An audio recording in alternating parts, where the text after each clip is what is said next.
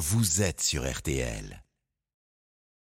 RTL, Le tour d'Hortense. Hortense Crépin. Le tour d'Hortense chaque matin sur RTL, bien sûr. Bonjour à vous. Bonjour Stéphane, bonjour à tous. Alors, cette 110e édition de l'intérieur, les à côté avec vous. Après la montagne des deux derniers jours, les coureurs vont retrouver le plat. Aujourd'hui, septième étape entre Mont-de-Marsan et Bordeaux, 170 km, une arrivée attendue au sprint. Ce matin, dans votre fait du jour, il va faire très chaud aujourd'hui. hein. Vous nous parlez d'une bataille installée depuis quelques jours sur les bords de route, la très féroce bataille des bobs. Ah oui, féroce, c'est le mot pour qualifier ce combat qui a débuté dès le retour du peloton euh, en France Parce que le bob, c'est sans doute l'objet le plus convoité de la caravane publicitaire, celui euh, pour lequel certains en viendraient presque aux mains.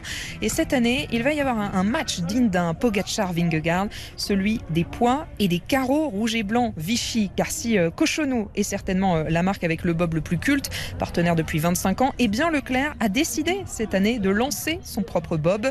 Mais pourquoi arriver sur ce marché aussi concurrentiel du bob?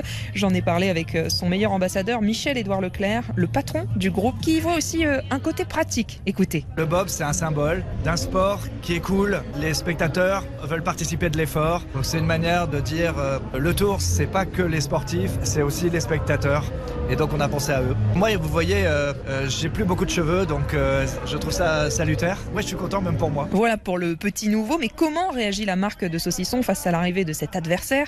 Carole Jalon est chef de marque Cochonou. On peut dire euh, copier, jamais euh, égaler. Puis en même temps, euh, ben, quelque part, c'est, on, voit qu'on est euh, en tête de course. Et puis cette symbolique bah, fait que finalement, ça nous rend que, plus fort d'être copié comme ça. Et, ils sont dans notre roue, mais on reste en, tête avec, l'avantage historique aussi, évidemment, de cet objet. Et dans le public, Hortense, ça donne quoi?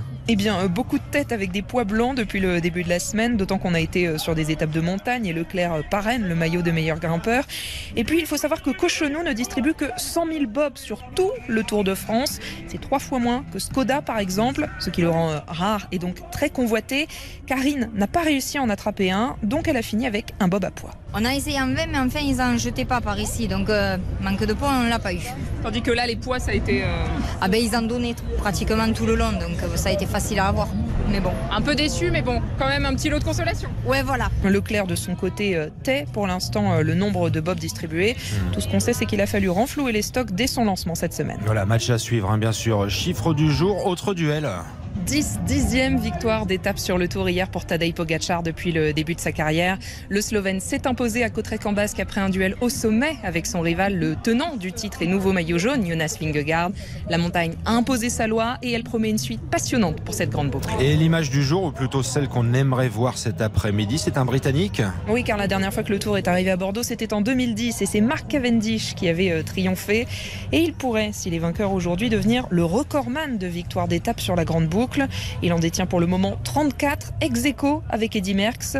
On espère donc voir euh, le sprinter s'imposer sur ce qui est son dernier tour, puisqu'à 38 ans, il prendra sa retraite en fin d'année. Absolument, septième étape arrivée à Bordeaux, donc, et c'est à vivre euh, tout au long de l'après-midi. Toutes les demi-heures, on re- refait euh, le tour, c'est le club Jalabert, 18h30 le club.